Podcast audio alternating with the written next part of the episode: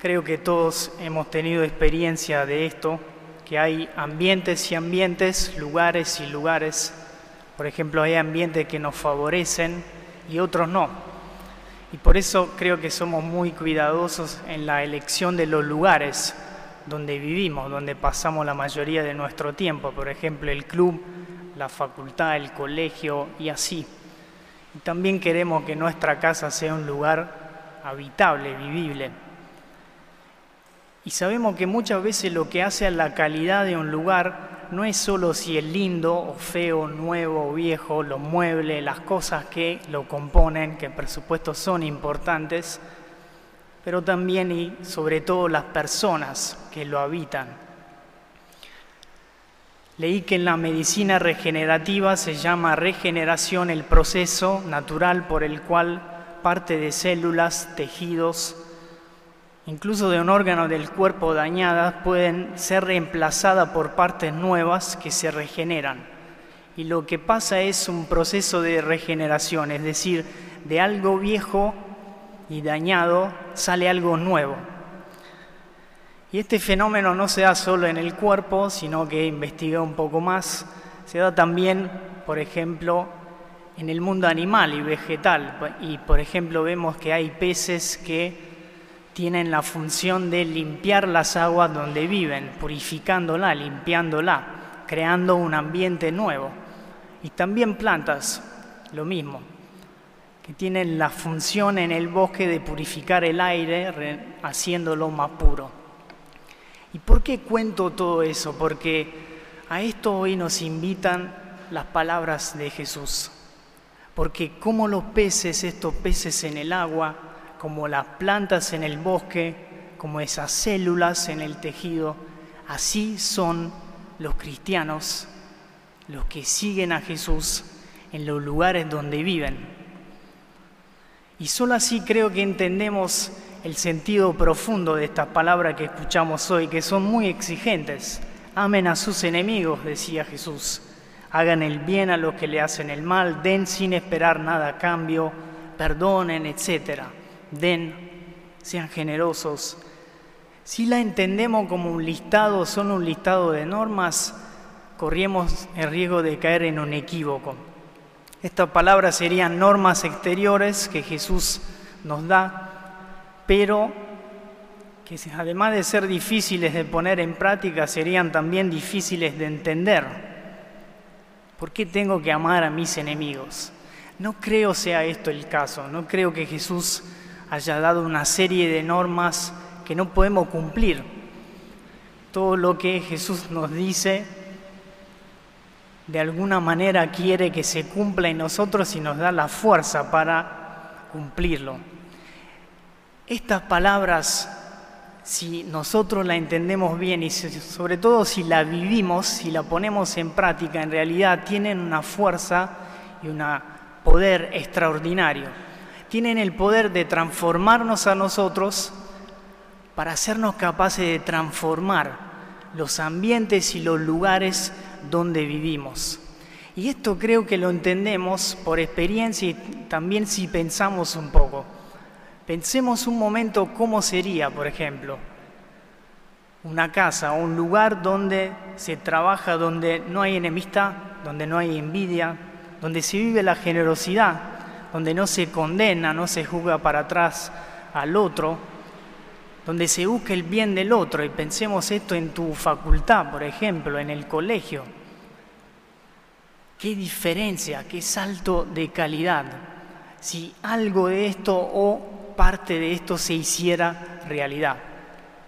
Me contaron que una vez hubo un alterco en la calle, bueno, dos personas estaban peleándose y bueno, fueron a palabras fuertes y casi venían a la mano y salió una persona de la iglesia que quiso separarlas y bueno, no hubo forma, se puso en el medio, entonces dice que el hombre en un momento sacó un cartelito y dijo, disculpen, ¿qué dice acá?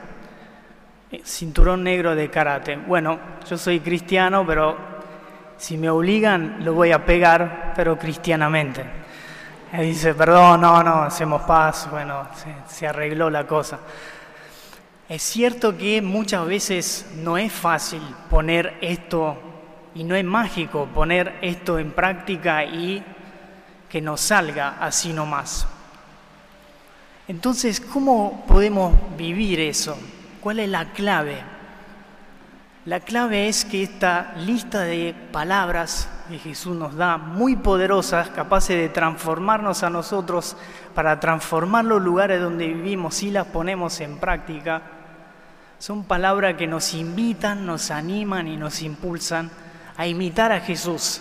Porque más que una lista de normas, esas palabras dibujan un rostro, la persona de Jesús. Es en Él donde todas estas palabras que acabamos de leer se cumplen.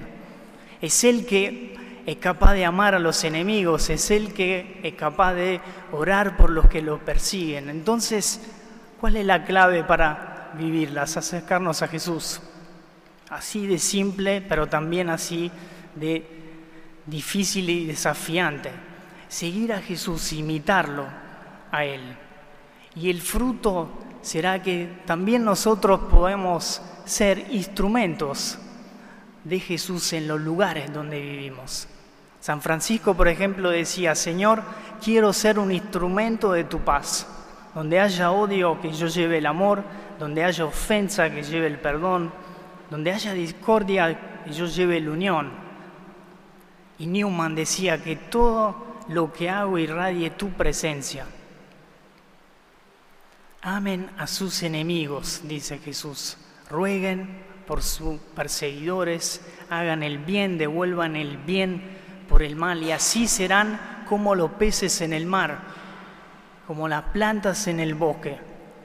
Así cada uno de nosotros en los lugares donde vivimos, personas capaces de transformar y de renovar el ambiente donde estamos, transmitiendo y radiando la luz del amor de Jesús. Bien, ¿cómo podemos vivir esto?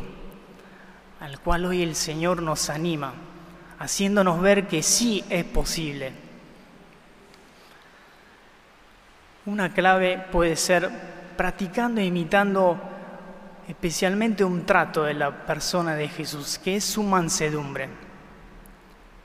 Es en el corazón de Jesús manso donde este proceso de regeneración del cual estamos hablando se da. ¿Por qué? Porque Jesús es manso, es decir, no devuelve el bien por mal y entonces absorbe el mal perdonando como si fuera una esponja, lo eleva a Dios y después devuelve el bien. Y así Jesús conquista a los demás, así infunde respeto. Y de hecho las bienaventuranzas dice, felices los mansos porque heredarán la tierra. Eso nos dice y nos anima, felices los que se animan a vivir esa virtud en los ambientes donde viven, la mansedumbre. ¿Por qué? Porque conquistarán los lugares donde viven, las personas con las cuales viven poco a poco.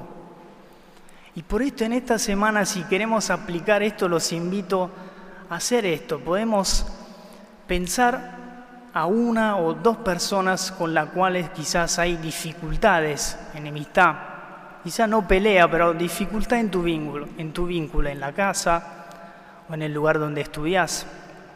Pensá estas dos personas y después orá por ellos, como, como dice Jesús. Oren por los que los difaman, nos decía Jesús. Quizás esa persona te ofendió, quizás esa persona te trató mal, es complicada, es difícil, pero vos orá por él. Y si hay algún rencor, pedí a Jesús que puedas perdonar esto en tu corazón. Y después en esta semana probá a tratarlo bien, probá a devolverle el mal que quizá te hizo con el bien hablando bien de Él y tratándolo bien. Y así también nosotros seremos como los peces en el mar, como las plantas en el bosque, personas regeneradas por el amor de Jesús, capaces de irradiarlo a los demás.